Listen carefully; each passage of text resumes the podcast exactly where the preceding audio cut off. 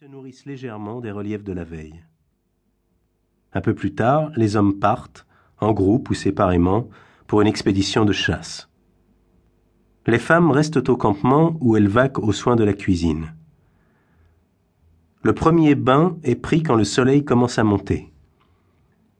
Les femmes et les enfants se baignent souvent ensemble par jeu, et parfois un feu est allumé, devant lequel on s'accroupit pour se réconforter au sortir de l'eau en exagérant plaisamment un grelottement naturel. D'autres baignades auront lieu pendant la journée. Les occupations quotidiennes varient peu. La préparation de la nourriture est celle qui prend le plus de temps et de soin.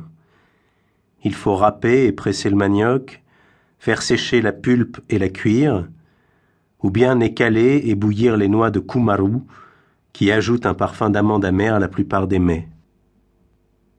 Quand le besoin s'en fait sentir, les femmes et les enfants partent en expédition de cueillette ou de ramassage. Si les provisions sont suffisantes, les femmes filent, accroupies au sol ou à genoux, fesses soutenues par les talons. Ou bien elles taillent, polissent et enfilent des perles en coquilles de noix ou en coquillages, des pendants d'oreilles ou d'autres ornements. Et si le travail les ennuie, elles s'épouillent l'une l'autre, flânent ou dorment. Aux heures les plus chaudes, le campement est muet. Les habitants, silencieux ou endormis, jouissent de l'ombre précaire des abris. Le reste du temps, les tâches se déroulent au milieu des conversations. Presque toujours gais et rieurs, les indigènes lancent des plaisanteries, et parfois aussi des propos obscènes ou scatologiques salués par de grands éclats de rire.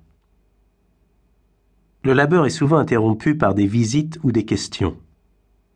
Que deux chiens ou oiseaux familiers copulent, tout le monde s'arrête et contemple l'opération avec une attention fascinée. Puis le travail reprend après un échange de commentaires sur cet important événement.